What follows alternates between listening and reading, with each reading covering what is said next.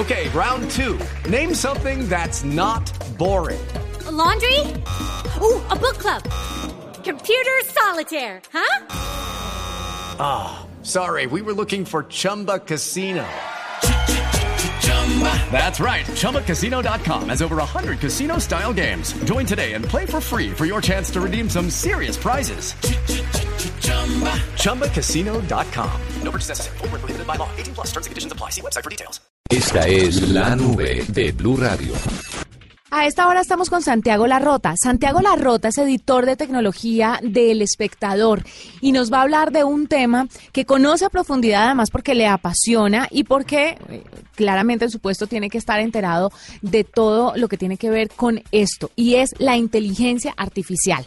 Santiago Larrota también en algún momento fue parte del equipo de la nube y está con nosotros invitado el día de hoy, martes de opinión. Santiago, bienvenido.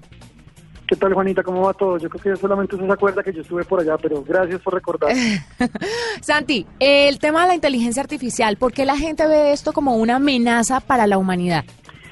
Pues por varias razones, pero digamos que lo, primero que uno tendría que decir es que no es una amenaza en la medida en que la ha presentado el cine. Eh, o sea, no, no, nadie realmente serio espera que en dos años o en cinco haya un Terminator o que las máquinas vayan a adquirir conciencia y nos vayan a borrar de la faz de la Tierra. Ahora, lo que sí puede pasar en un tiempo más o menos similar, eh, pues sería muy irresponsable darle exactamente una fecha, pero lo que sí puede pasar medianamente pronto es que las máquinas, por ejemplo, comiencen a reemplazar líneas enteras de, fuerza de trabajo en un call center. Eh, lo que ya está pasando, por ejemplo, es que ciertos análisis hechos por, pues, por algoritmos y por máquinas están otorgando calificaciones crediticias para las personas que van a pedir eh, pues, plata en una institución financiera. Lo que también pasa y puede, y puede pasar muy prontamente es que también este tipo de análisis hechos por máquinas eh, den calificaciones de salud para una persona. Eh, más o menos calculen cuál es el riesgo para que, por ejemplo, usted pueda sufrir diabetes en unos 10 años y sobre ese riesgo eh, su aseguradora lo asegura o le cobra más porque pues, la máquina dice que usted va a tener una preexistencia. ese es el tipo de pronto de, amenazas, o, y más que amenazas es más bien como de problemas que todavía se pueden solucionar, eh, pero que toca reconocer para comenzar a, pues, a trabajar en, que no haya sesgos y no haya peligros en, casos muy concretos, principalmente en, cómo, la, cómo la gente trabaja, sobre todo. Y en ese orden de ideas, ¿cuáles serían las soluciones para eso? Leía un artículo hace poco donde hablaba exactamente sobre que la inteligencia artificial no era una amenaza, pero que sí iba de una u otra forma a disminuir el sueldo de las personas que ejercían cierto tipo de trabajos. Entonces, no me queda claro ahí cómo se puede reducir el sueldo eh, o si el trabajo va a ser inexistente y cómo se puede solucionar, qué es lo que tiene que hacer entonces el ser humano para tener otras opciones cuando las máquinas lo reemplacen. Pues piénselo, piénselo de esta forma, con, con cualquier invención de tecnología y su aplicación de forma industrial y masiva, eh, evidentemente lo que, lo que sigue son modificaciones en las, en las formas de trabajo y eso obviamente son modificaciones que impactan a la fuerza laboral, o sea, a la gente. Eh, mejor dicho, o sea, los ejemplos podemos irnos hasta la imprenta, pues. digamos que cualquier invención de tecnología supone una, una posible adopción industrial y esa posible adopción industrial supone modificaciones en la fuerza laboral. Ahora, si lo hablamos ya en el término, en, concreto en inteligencia artificial, eh, la automatización entera de líneas de trabajo puede suponer un riesgo para ciertas líneas de trabajo. Entonces el ejemplo clásico que se da en muchos de estos casos son los call centers. Eh, ¿Por qué? Porque digamos ahorita las, hay varias herramientas que están siendo desarrolladas y que están mejorando muy rápidamente que permiten tener una interacción entre un cliente y un, y un asesor de servicio al cliente, valga la redundancia.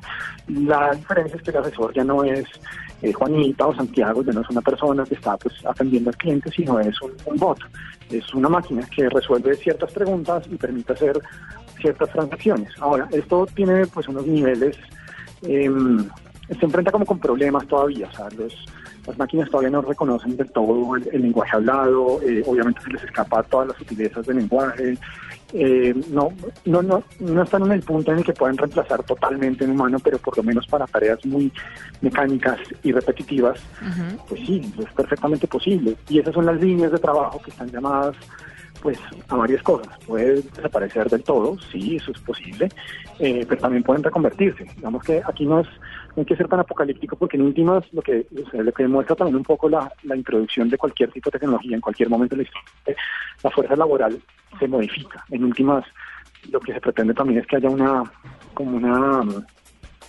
a especialización, por decirlo así.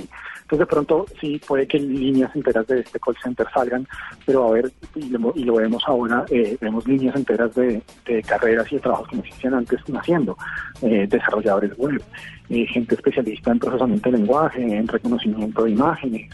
Entonces, digamos que la, amenaza existe si no se maneja bien realmente, pero usted también preguntaba qué se puede hacer.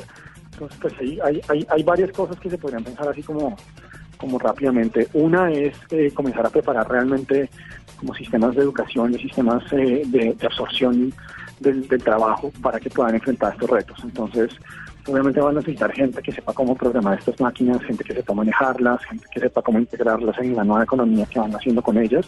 Y eso requiere obviamente de nuevas carreras, requiere de nuevas especializaciones. Entonces digamos que por ahí hay un lado en el, cual uno puede absorber gente que va a tener un trabajo diferente.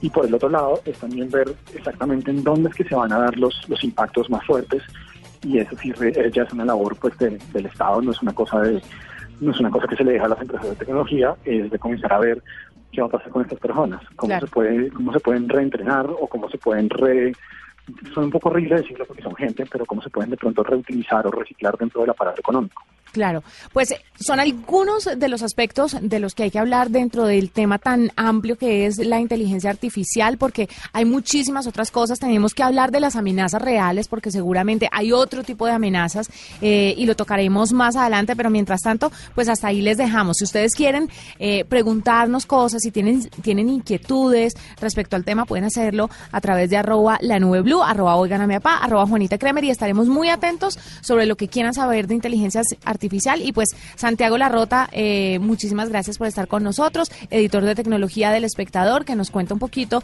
sobre el tema y lo que sabe y conoce y maneja de esto que es la revolución del futuro, Santiago.